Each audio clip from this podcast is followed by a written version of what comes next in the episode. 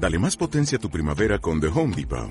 Obtén una potencia similar a la de la gasolina para podar, recortar y soplar con el sistema OnePlus de 18 voltios de Ryobi desde solo 89 dólares. Potencia para podar un tercio de un acre con una carga. Potencia para recortar el césped que dura hasta dos horas. Y fuerza de soplado de 110 millas por hora. Todo con una batería intercambiable. Llévate el sistema inalámbrico OnePlus de 18 voltios de Ryobi. Solo en The Home Depot. Haces más. Logras más. Hoy quiero, quiero hablarles acerca de, de algo que, que fue pronunciado hace algún tiempo atrás y, y todo el mundo sabía que una promesa de campaña y uno dice, no, no hables de la política, no voy a hablar de la política, pero sí voy a hablar acerca de, de lo que se dijo para poder ganar. ¿Por qué ustedes saben que los políticos pueden prometer cualquier cosa con tal de ganar? Te prometen cualquier cosa, ¿no? Ya lo habrán escuchado a nuestro buen amigo Luis Landricina, de ese político que fue a, a un pueblo, estaba en campaña y le preguntó, bueno, ¿qué es lo que quieren? y todo el pueblo empezó a cantar, queremos un buzón, queremos un buzón, queremos un buzón. Entonces le dijo, yo les prometo que si me votan, les voy a dar un buzón. Y dice que muy pocos hacen eso de prometer algo y cumplirlo, y este lo hizo y les dio un buzón. Entonces pasaron los años, los cuatro años, y volvió al mismo pueblo y dijo, ustedes saben, ustedes me conocen, que yo cumplo lo que les prometo. ¿Y qué es lo que ustedes quieren en este tiempo? Y la gente empezó a cantar, queremos un buzón, queremos un buzón. y el hombre dice, pero yo ya les di un buzón, ¿Qué, ¿pero qué pasó? Lo que pasa es que el buzón está lleno.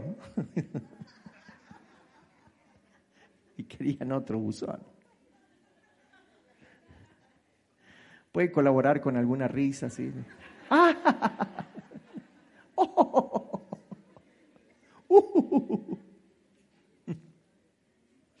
Las promesas que la gente hace, no, no, no voy a hablar de promesas, pero sí de esas promesas de campaña, porque usted escuchó hablar una promesa de campaña que dijo desocupación cero o pobreza cero. Desocupación cero. Yo sé que alguno estará, el pastor que es K, es no, yo, yo no soy ni de la izquierda ni de la derecha, yo soy de arriba, del Padre de las Luces. Yo soy cristiano y creemos que el cambio no va a venir ni, ni, de los peronistas ni de los radicales, el cambio viene del Señor. ¿Cuántos dicen amén a eso? ¿Un amén bien fuerte? Amén, sí Señor, el cambio viene del Señor. Así que, y esto es importante para nosotros, porque nosotros estamos en este mundo. No somos de este mundo, pero estamos en este mundo. Amén o no amén. Estamos en este mundo, pero no somos de este mundo. O sea que si estamos en este mundo, pero no somos de este mundo, entonces somos extraterrestres. Mire al de al lado, a ver si le ve alguna antenita por ahí de marciano. Ok, estamos en este mundo, pero no somos de este mundo. Entonces, los discípulos jamás entendieron eso. Y ellos querían que Jesucristo venga a traer un reino, pero el reino que ellos querían, que era un reino político, un reino militar, un reino social, un reino... Y, y, no, Jesús venía a traer el reino de los cielos. ¿Están acá? Entonces, como Él venía a traer el reino de los cielos, la gente no lo entendía eso la gente, los discípulos, los más cercanos a Jesús, creían que el reino era un reino, vamos a derrocar a los romanos, vamos a salir del yugo de la esclavitud y vamos a instaurar. Entonces Jesús le decía, hey, hey, hey, hey, el reino que yo estoy predicando no es de este mundo, mi reino no es de este mundo. Porque en el reino del Señor, no existe la enfermedad. ¿Cuántos dicen amén a eso? Esto es para vivir en el reino, ¿ok?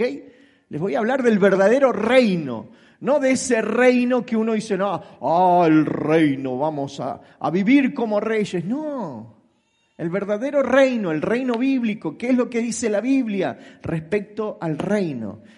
Entonces, en el reino no hay enfermedad. Que alguien diga amén.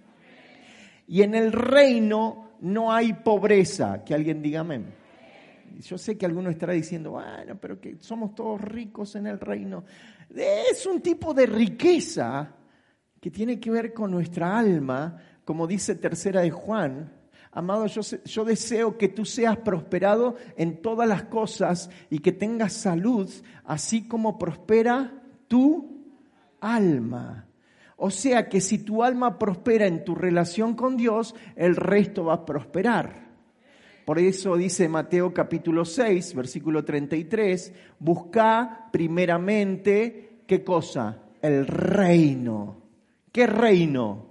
El reino de Dios. ¿Y qué más hay que buscar? Su justicia. Y todas las demás cosas, ¿qué serían todas las demás cosas? Todas las demás cosas van a venir por añadidura. ¿Estamos bien hasta acá? Entonces, ¿qué debería ser primero en nosotros? Debería ser primero el reino. ¿Estamos? Buscar el reino. En el reino del Señor, escuche bien, en el reino del Señor no hay desocupación. En el reino del Señor hay desocupación cero. Gloria a Dios, que alguien diga una amén más fuerte. Amén. O sea que en el reino de Dios no existe la gente desocupada. ¿Sabía usted? ¿Sí lo sabía? Ajá. Bueno, vamos a leer la Biblia, vamos a ver qué dice la palabra del Señor. Trajo su Biblia, me imagino, Mateo capítulo 20. Mateo capítulo 20. Una vez que lo encuentre, le pone el señalador y levanta su Biblia bien en alto y dice conmigo, esta es mi Biblia. Yo soy todo lo que dice que soy. Yo tengo todo lo que dice que tengo.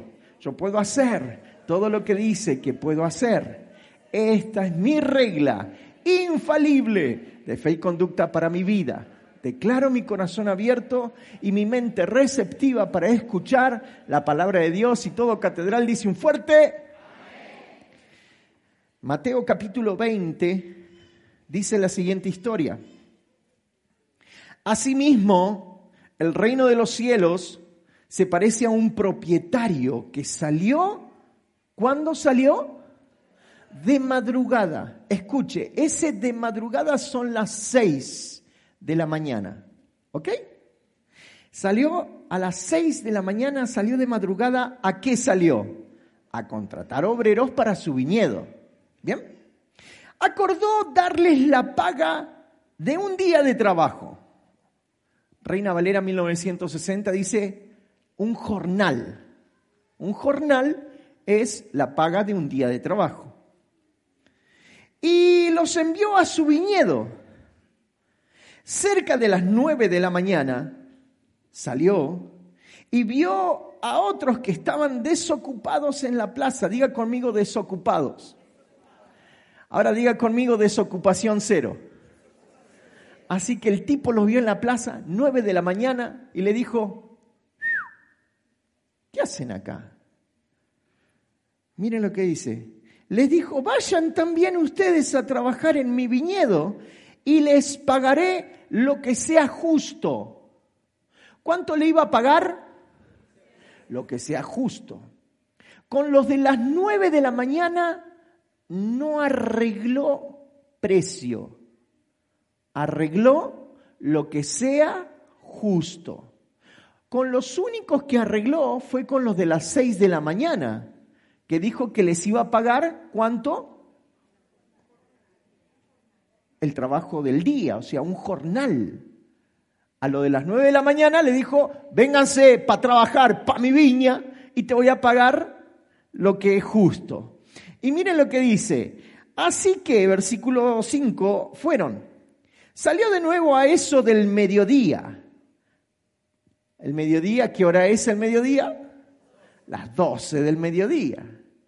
Salió a las 12 del mediodía y también había gente en la plaza y también lo mandó a trabajar a su viñedo.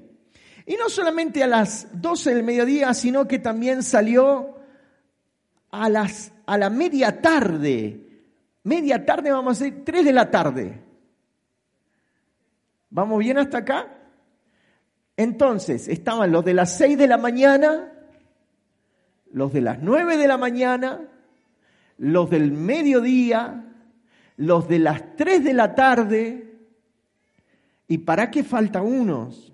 Dice, eh, alrededor de las 5 de la tarde salió y encontró a otros más que estaban, ¿cómo estaban? Dígalo fuerte, ¿cómo estaban? Desocupados. Pero como en el reino del Señor hay desocupación cero, le dijo, a laburar se ha dicho, ¿por qué han estado aquí desocupados todo el día?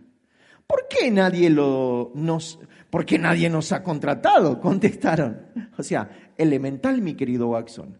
Yo quiero trabajar, pero no encuentro trabajo, dijo el santiagueño. Y cuando lo encuentro lo devuelvo. ¿Por qué? Porque nadie nos contrató. Entonces dice el versículo 7, él les dijo, vayan también ustedes a trabajar en mi viñedo. Al atardecer, el dueño del viñedo le ordenó a su capataz, llama a los obreros y págale su jornal. ¿Comenzando por quién? Comenzando por los últimos, o sea, los de las cinco de la tarde. Vamos a repasar. Hay cinco clases de personas acá. Los de las seis de la mañana, los de las nueve de la mañana, los de las doce del mediodía, los de las 3 de la tarde y los de las 5 de la tarde. ¿Bien? Entonces, eh, esto sigue y lo vamos a seguir leyendo más adelante. Tenemos que entender que siempre hay trabajo para hacer en el reino de Dios, según lo que Dios considere hacer por medio de nosotros. Antiguamente, y según el manual de usos y costumbres de las tierras bíblicas del tiempo bíblico, nos narra de que era algo normal dentro del pueblo judío que un hacendado buscara gente. Los judíos buscaban gente para trabajar en la plaza. La plaza era el lugar donde vos querías trabajar y te ibas a la plaza, sabías que alguno te iba a contratar. Yo no sé si alguien vio la película Dick and Jane, las locuras de Dick and Jane, que ellos iban, estaban indocumentados y iban unos mexicanos que los contrataba, alguien llegaba y decía, ¿alguien quiere trabajar? Y se subían a una camioneta y se iban a trabajar durante el día. ¿Alguien la vio esa película? ¿Algún pecador? Que lo agarra la migra, ¿se acuerdan? Bueno, es algo así, algo así como, como de repente lo que, lo que estaba pasando acá en este momento. El hacendado fue a la plaza a las seis de la mañana y había gente, le dijo, bueno, muchachos, vamos a laburar, a la viña. Les voy a pagar un jornal, o sea, les voy a pagar el día de trabajo. ¿Estamos? Arreglemos en tanto. Arreglemos un precio. Seamos generosos ¿Y cuánto se le puede pagar generosamente a alguien que trabaja? ¿Sabe cuánto se trabajaba en ese tiempo? Una jornada eran 12 horas de trabajo. O sea que entrabas a las 6 de la mañana y te ibas a las 6 de la tarde. ¿Está bien? ¿Cuánto le podemos pagar a alguien que labura de las 6 de la mañana a las 6 de la tarde? Díganme un precio, díganme. ¿Cuánto, Darío? ¿Eh? ¿Cuánto, perdón? ¿Tres mil pesos el día?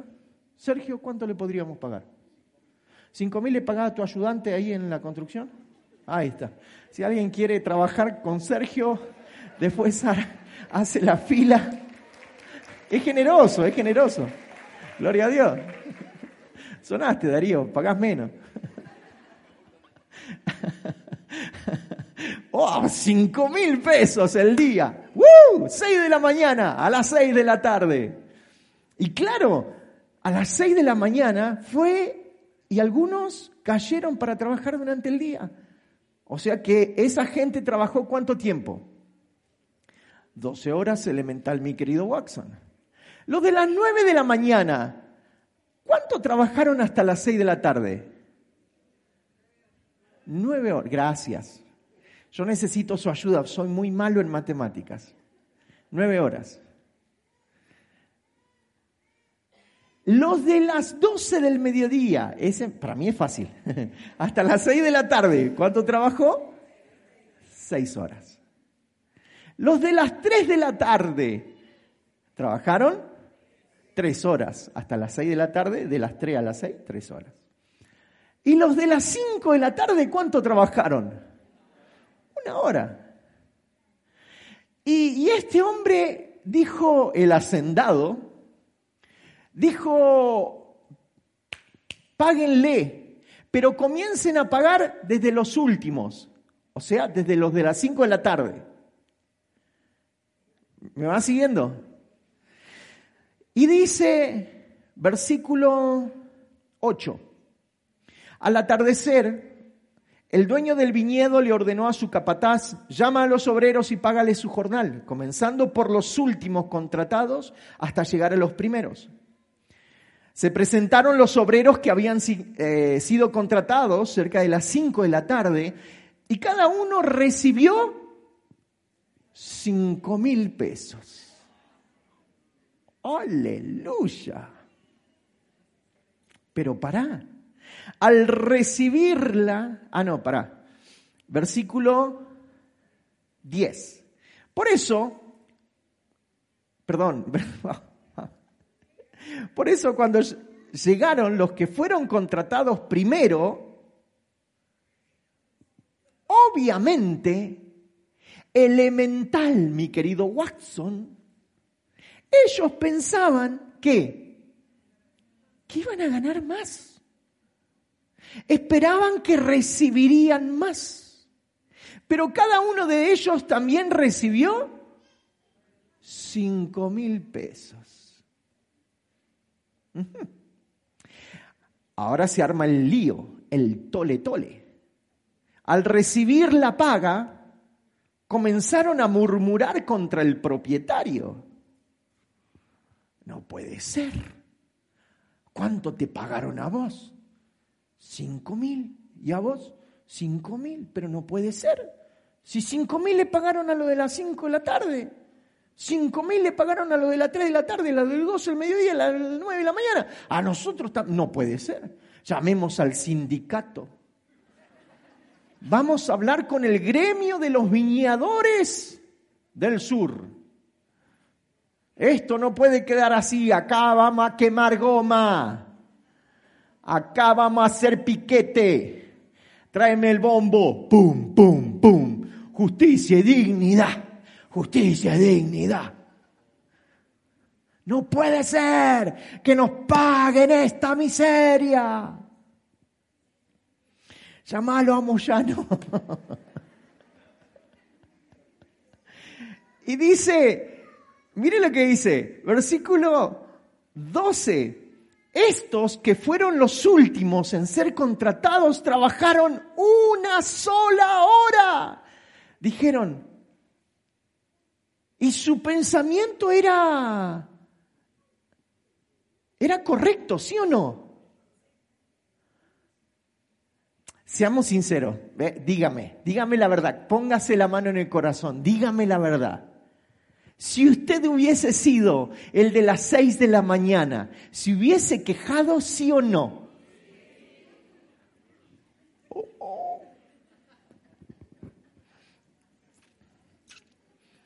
Estos que vos contrataste una hora. Y usted los ha tratado como a nosotros, que hemos soportado el peso del trabajo y el calor del día. Pero él les contestó a uno de ellos, amigo, no te estoy cometiendo ninguna injusticia contigo. ¿Acaso no aceptaste trabajar por esa paga? Es la pregunta. ¿En cuánto quedamos? Cinco mil. ¿Cuánto recibiste? Cinco mil. ¿Cuál es tu problema? What is your problem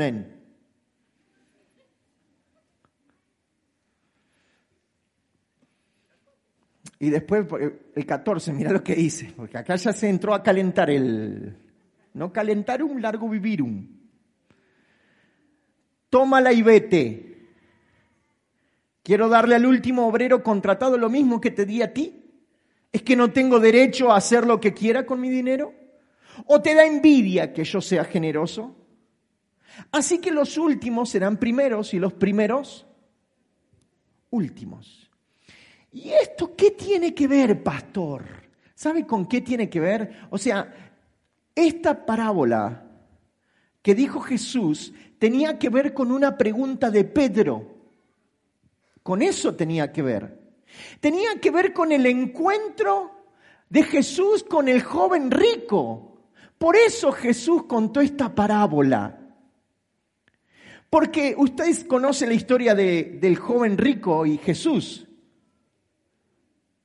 Entonces Jesús dijo, aquel que deja padre, madre y qué sé yo, va a recibir mil veces más en mi reino. Pero mire lo que dijo Pedro, capítulo 19, versículo 27. Pedro le dijo, mirá, a lo buen argentino, mirá, Jesús, nosotros lo hemos dejado todo por seguirte, le reclamó Pedro. ¿Y qué ganamos con eso? Respondiendo a esa pregunta, Jesús cuenta esta parábola. Porque yo sé que muchas veces usted y yo nos hemos preguntado, ¿y qué gano con esto? ¿Y qué gano con esto? ¿Qué gano con ir a la iglesia? ¿Qué gano con ser cristiano? ¿Qué gano con portarme bien? ¿Qué gano? ¿Qué gano con servir a Jesús? ¿Qué gano? Tremendo. El capítulo 73 de Salmos es el salmo de una persona que se cansó de ser buena persona y dijo, todos los días estaba en la casa del Señor. Todos los días le servía. Pero sin embargo, las cosas no me van como quiero que me vayan. No puedo comprar lo que quiero. Y comienza a mirar a los otros, a los que no son hijos de Dios, a los hijos del diablo y comienza a ver que ellos prosperan, que ellos están gordos de salud, que ellos comen lo que se les da la gana y yo que sirvo al Señor tengo que comprar pan duro.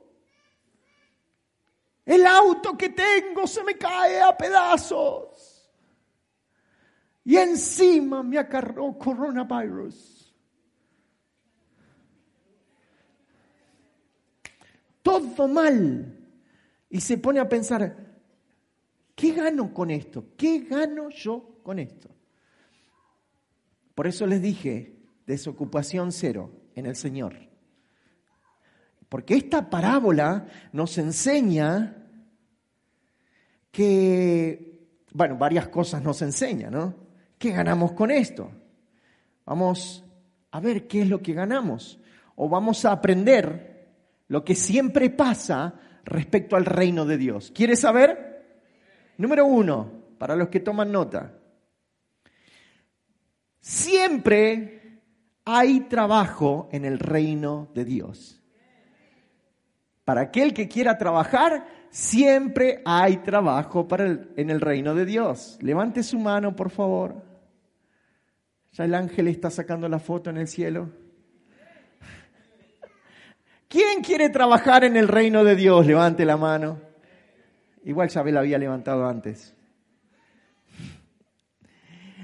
Pero se dieron cuenta de que hay gente que trabaja, gente que le gusta trabajar y gente que ama lo que hace. Ciertamente, aquel que hace lo que ama no lo considera trabajo, ¿verdad? Aquel que para, para él es su pasión, no considera trabajo. Y puede estar muchas horas haciendo eso y no quejándose.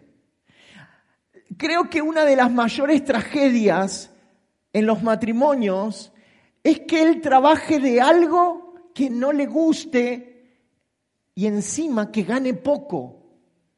Y encima tener a... Yo te dije que tenés que buscar otro trabajo, que tu, tu patrón no te valora. Lo que Proverbio llama una gotera constante, ¿no?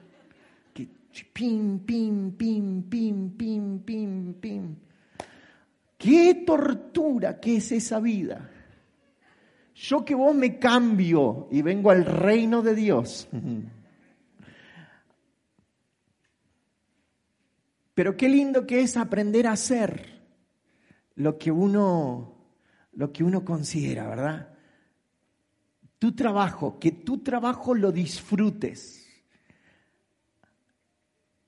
Aquel que disfruta su trabajo es, es una persona privilegiada. Disfruta de hacer lo que hace. Por eso creo que el Señor ha dado a Catedral la facultad de que muchos, una buena parte, la gran mayoría, tengan sus propios emprendimientos. ¿Cuánto le dan la gloria al Señor a eso? Y aquellos que todavía no tienen sus propias empresas, levanten su mano y que quieran tener su propia empresa, levanten su mano. Padre, en el nombre de Jesús, yo te ruego que esas manos que se levanten, tú puedas mirarles, Señor, y saber para qué están, para qué están capacitados. Y regálales una empresa, Señor. Y que te den gloria a través de esa empresa y que den trabajo a otros a través de esa empresa. En el nombre de Jesús. Si alguien lo cree, levantes un aplauso al Señor. Aleluya. Aleluya. Ahora, ok, disfrute de trabajar, disfrute de ganar dinero, disfrute, pero en el reino de Dios es diferente. ¿Qué, está diciendo, pastor? Sabe que los que trabajan en el reino de Dios trabajan a su propia voluntad.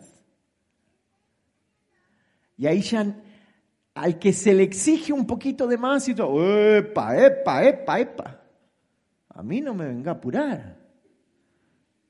Que si eso lo dijéramos en el trabajo secular, vamos a llamar, que no existe, pero para que usted entienda, enseguida lo, ¿no?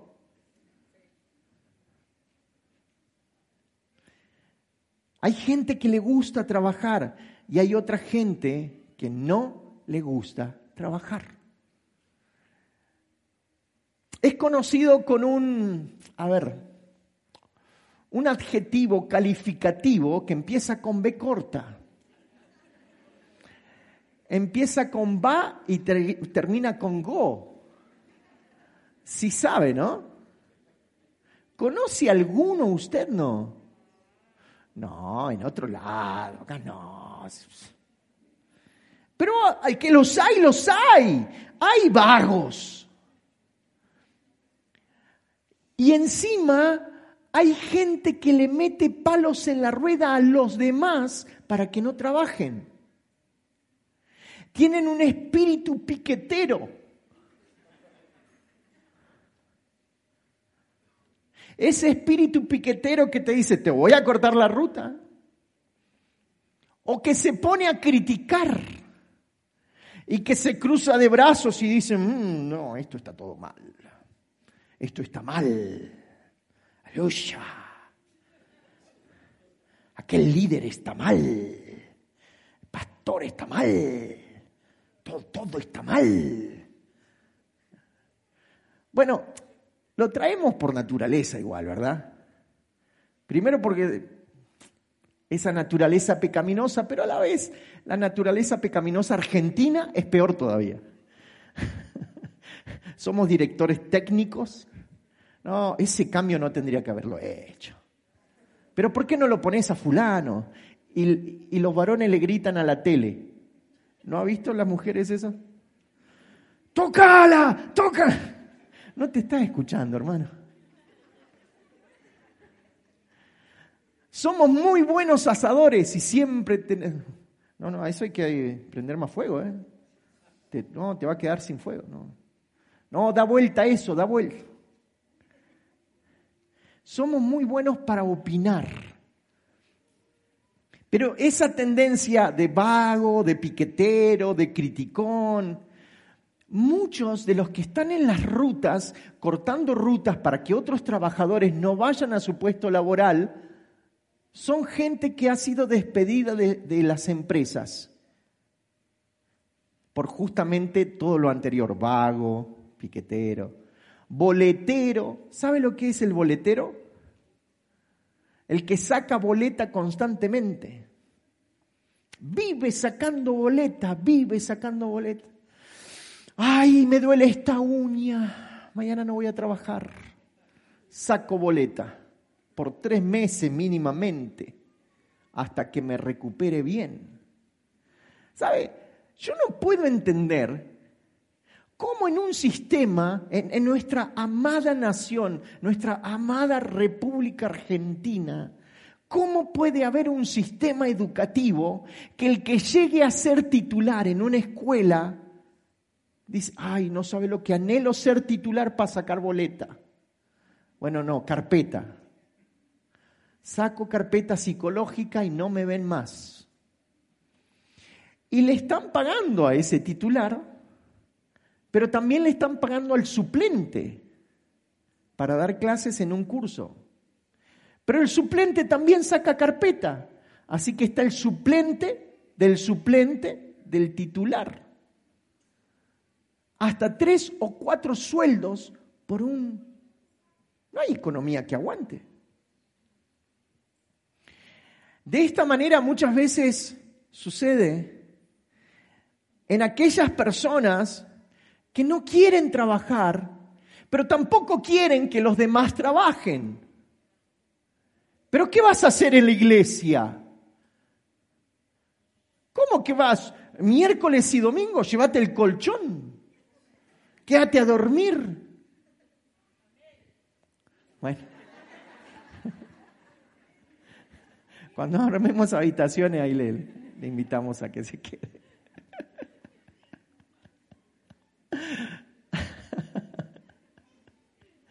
Pero ¿para qué? Olvídate, peor si se enteran que, ah, pero ahí te lavan la cabeza. ¿Cómo? ¿Pero qué vas? El diezmo, estás loco, el diezmo, no puede ser eso. Te están lavando la cabeza. ¿Conoce usted esa clase de gente? Gente que no hace nada pero se, se queja de los que hacen. Mire el de al lado, por favor. ¿Será esa persona? No, gracias a Dios no. Pero hay otra clase de gente. La gente que dice, la gente que tiene baja autoestima espiritual, que también existe no, yo no sirvo para nada. Hermano, usted puede, no, yo no sabo. Yo no puedo. Yo no tengo. Son tres palabras que hay que erradicar de nuestra vida. Yo no puedo, yo no sé y yo no tengo. Porque es verdad, Pero Dios sí sabe, Dios sí puede y Dios sí tiene. Entonces ahí es donde nosotros entramos. Señor, yo no sé, pero vos sí sabes. Y si me querés usar, acá estoy. Mateo capítulo 9, versículo 37 dice, la cosecha es abundante, pero ¿qué? Son pocos obreros. Diga conmigo, pocos obreros. Son pocos los obreros, les dijo a los discípulos. La cosecha es mucha, el trabajo es mucho, pero los obreros son pocos. Siempre se necesita gente para trabajar. La mies es mucha, pero los obreros son pocos y cada vez menos. Aquel que dice, no hay nada para hacer. No, ahí en la iglesia no, está todo ocupado. ¿Quién te dijo eso? ¿Quién te mintió de esa manera? No, eso el voluntariado yo lo llené, no me llamaron todavía, ¿eh? Bueno, tranquilo, tampoco. Tiempo, proceso, wait.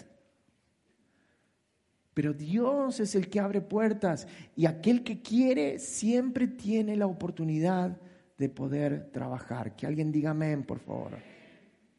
Amén. Sí, Señor.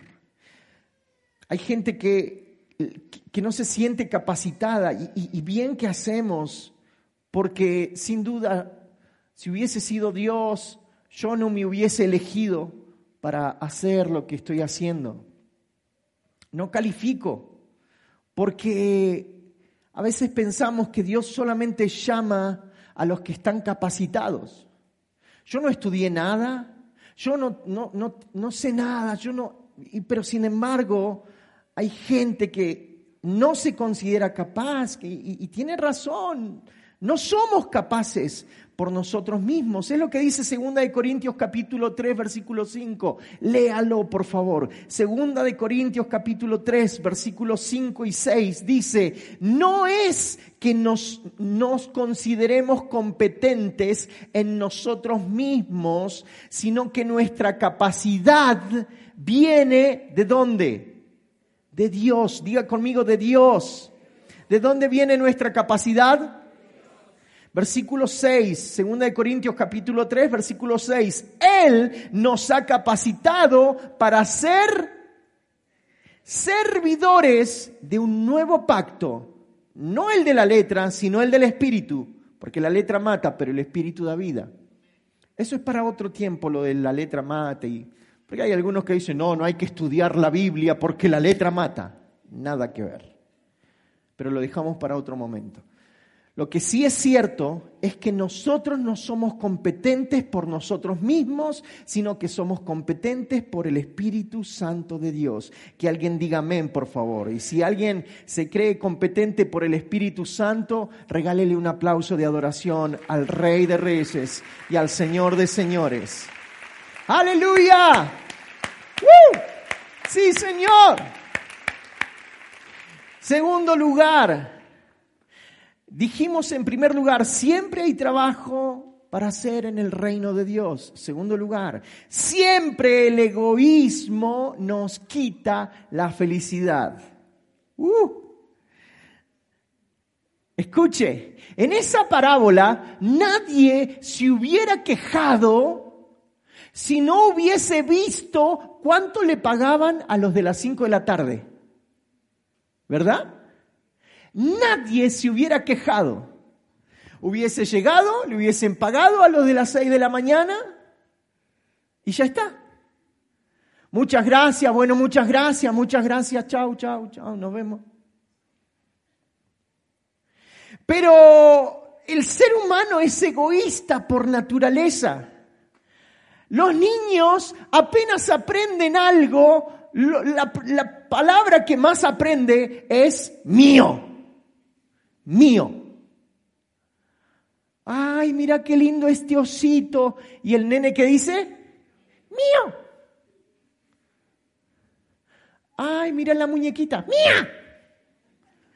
Esto es mío, es mío, eh, porque soy egoísta. Y los padres le tienen que enseñar a compartir, ¿verdad? Prestale el juguete al nene. No. Egoísmo a flor de piel. Esto es mío, es mío y es mío. Crecemos y miramos la milanesa que le ponen al que está al lado nuestro. Y comparamos con la que nos sirven a nosotros. ¿Sí o no? Ay, no, pastor. Estoy a dieta, lucha. Ese egoísmo hace que siempre estemos mirando al otro y, y, viéndonos a nosotros. A ver, a ver, a ver, a ver, a ver. Entonces, esa milanesa en el plato ajeno me quita la felicidad. Porque a mí me dieron una más chiquita.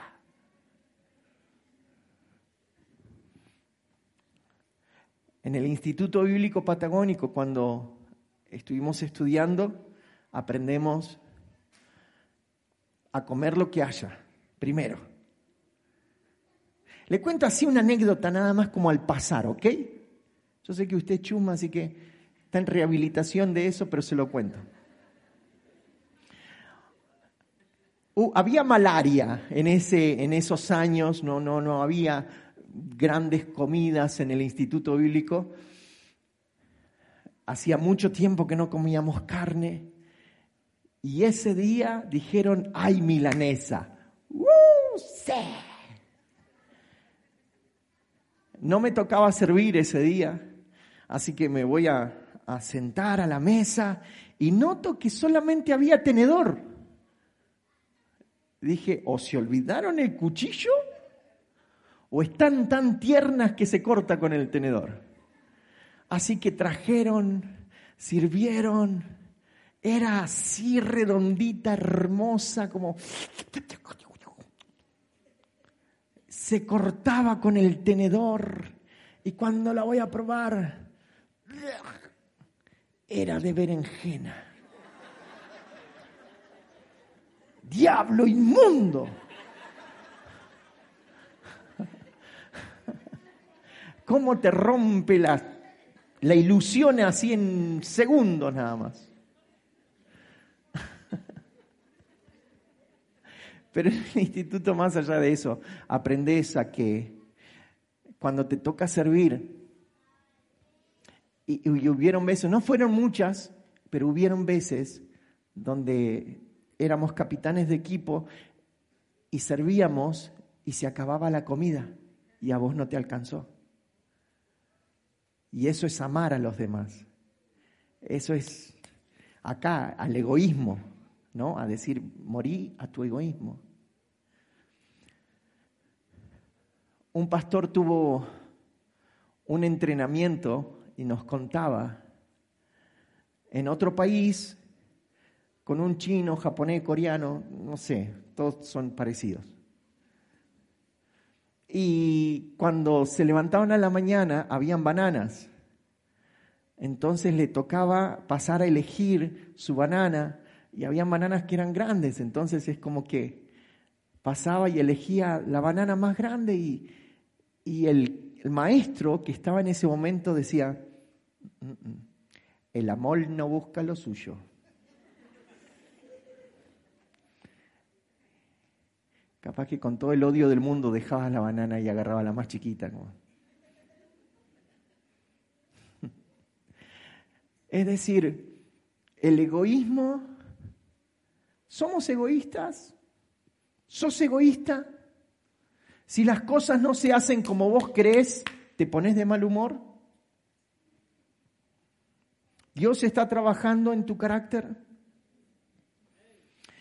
Dice la palabra del Señor, Primera de Corintios capítulo 10, versículo 24. Quiero que lo anotes, que lo leas, te lo no te digo que te lo tatúes, pero Ponelo en el Facebook por lo menos. Primera de Corintios capítulo 10 versículo 24 dice que nadie busque sus propios intereses, sino los del prójimo. Que nadie busque sus propios intereses, sino los del prójimo. Filipenses capítulo 2 versículo 3 dice, no hagan nada por egoísmo o vanidad, más bien con humildad consideren a los demás como superiores a ustedes mismos. ¿Será que consideras al que tenés al lado tuyo como superior a vos mismo? Ah, Señor, ayúdanos. El Evangelio se trata del amor de Dios, de la salvación en Él. No se trata de un Dios sirviente que muchas veces oramos dándole órdenes a Dios. ¿Quién sos vos para dar órdenes a Dios? Padre, ven ahora, ahora, Señor, ahora acá. Padre, ven y trae tal cosa. Y como que ah, Dios es mayordomo. Sí, sí, ¿qué, qué solicita su señora? Dios no es tu mayordomo. Dios no está a nuestro servicio, nosotros estamos al servicio de Dios. Que alguien diga un amén más fuerte, ¿no? Amén, sí, Señor. El Evangelio se trata del amor de Dios hacia el ser humano, no del Dios sirviente que todo lo hace, lo que le pido para suplir mis necesidades. ¿Quiere saber si usted es egoísta? Escuche sus oraciones. Grábese cuando usted ore y después escúchese. Señor, te pido por mi mamá, mi papá, mi... O sea, todo es mi. ¿Y eso sabe cómo se llama? Egoísmo. ¿Por qué no nos detenemos a orar? Señor, te ruego por los que no te conocen en Asia. Porque uno dice, a mí qué me importan los de Asia. Acá hay gente que tiene que conocer a Jesús igual. Ah, pero ni siquiera oramos por eso. Oramos por mí y mí y mí y mí. Nuestra vida debiera girar en torno a Dios y no Dios en torno a nosotros. Matthew Henry, un comentarista, cita en Mateo, hablando sobre la envidia, sobre el egoísmo, es una avaricia descontenta por el bien de los demás y que desea su mal. Es un pecado que no tiene placer provecho ni honor. Porque a mí me pondría feliz que todos los demás reciban una milanesa chiquita y que a mí me toque la más grande. Aleluya.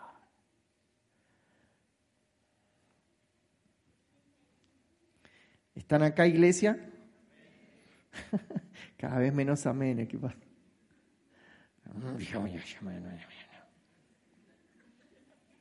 En tercer y último lugar, dijimos, número uno, siempre hay trabajo para hacer en el reino de Dios. Número dos, siempre el egoísmo nos quita la felicidad. Y número tres, siempre Dios es soberano y no le debe nada a nadie.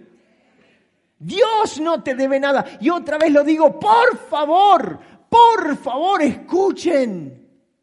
La gente que ora diciendo, Señor, no me des lo que te pido, dame lo que me merezco. Dejen de orar así, porque ni usted ni yo merecemos nada. Si realmente nos merecemos algo, es castigo y muerte.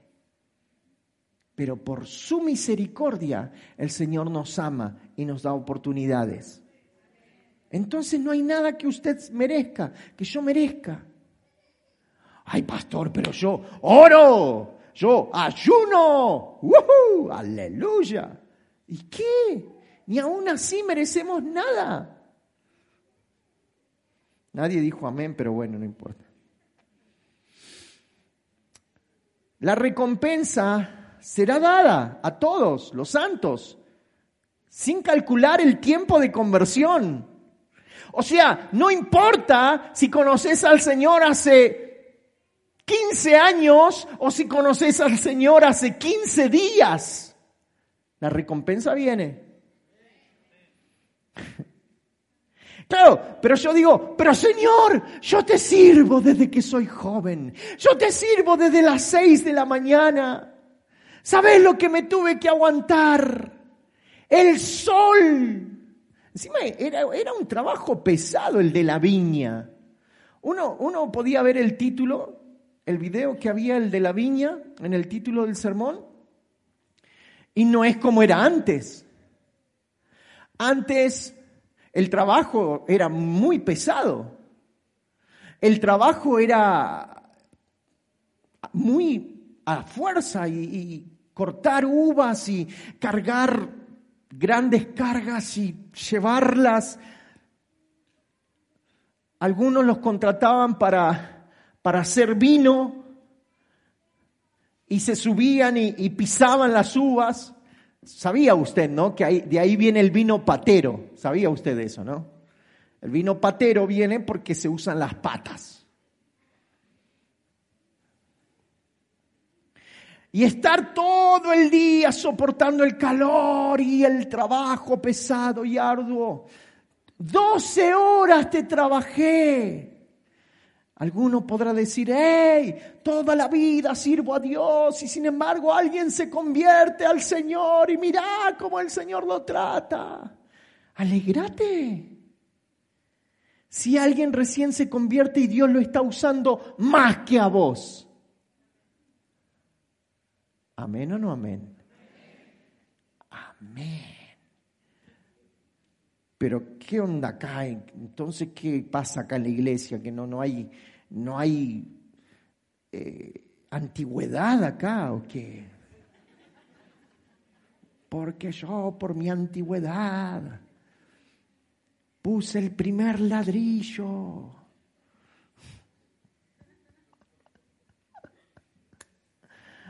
Y el Señor nos tiene que ayudar.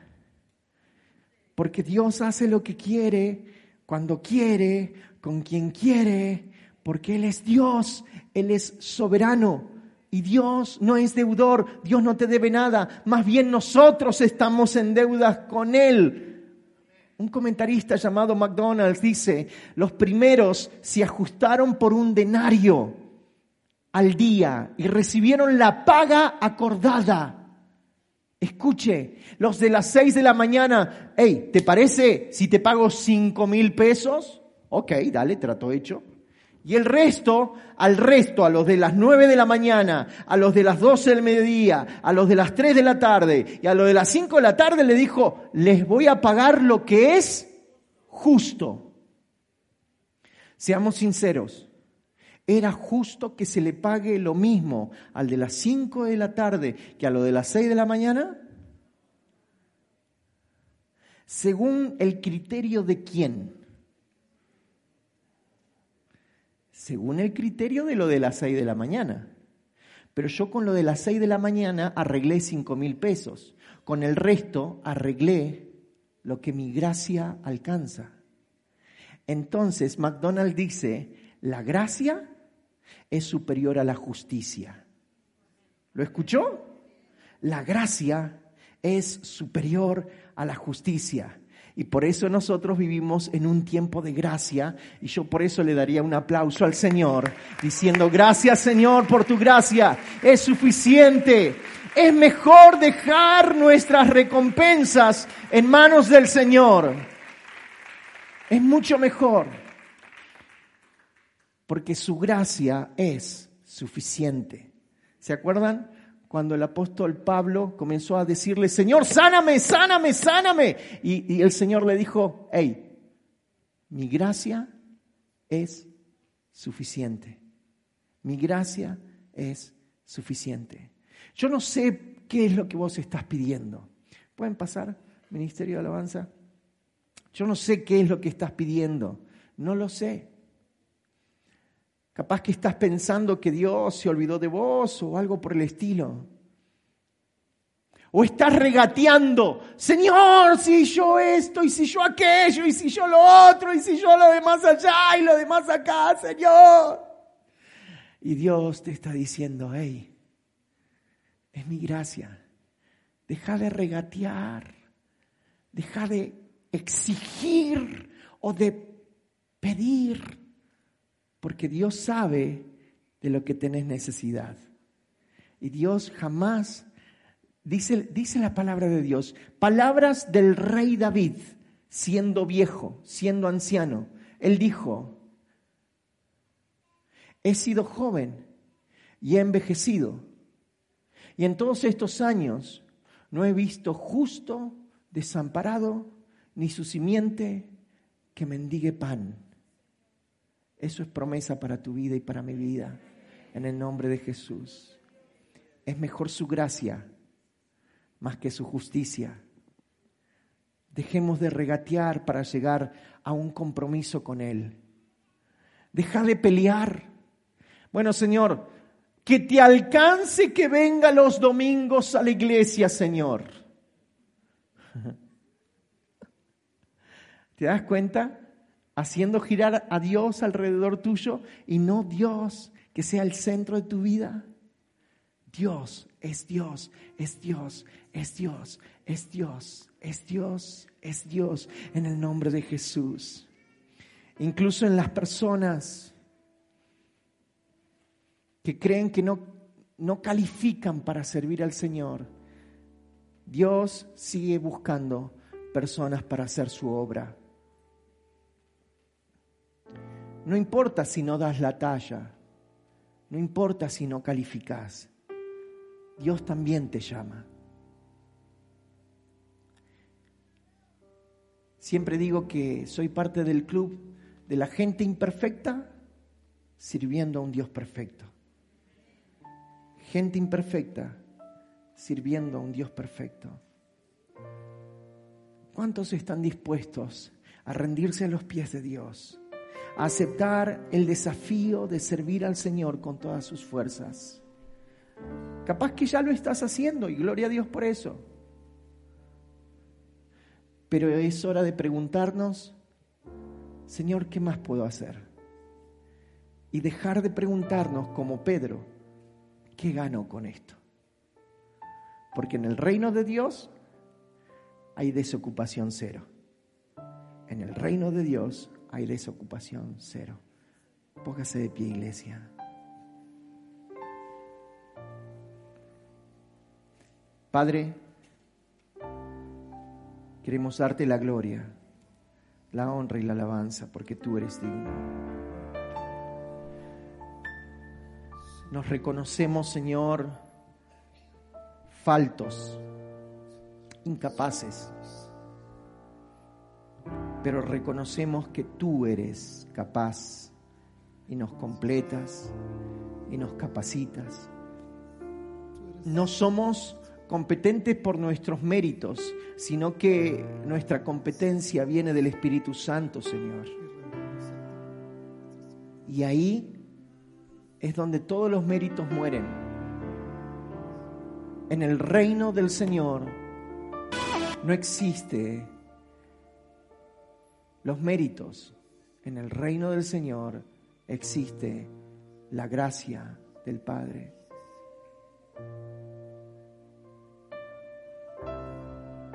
solamente la gracia del Padre. No importa cuánto hayas estudiado o hayas dejado de estudiar, no importa tu título, no importa tu posición social, no importa absolutamente nada. Lo que sí importa es que estés dispuesto a entregar tu vida a Jesús. Eso importa. No importa tus talentos, no importa. Porque todo viene de la mano de Dios. Y Dios en esta noche está en este lugar para invitarte a participar en su obra. Para decirle, Señor, no hay nada en mí, pero sí hay todo en ti. Y realmente quiero que me uses. Quiero que me uses. Quiero que me uses, Señor. Quiero que me uses, Señor. Quiero que me uses.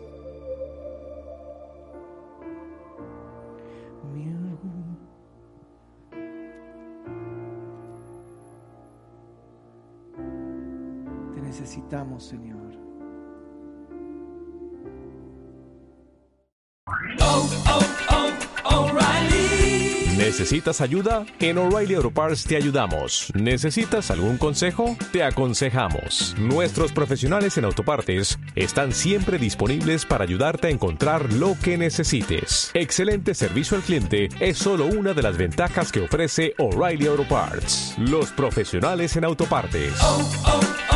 Oh, oh,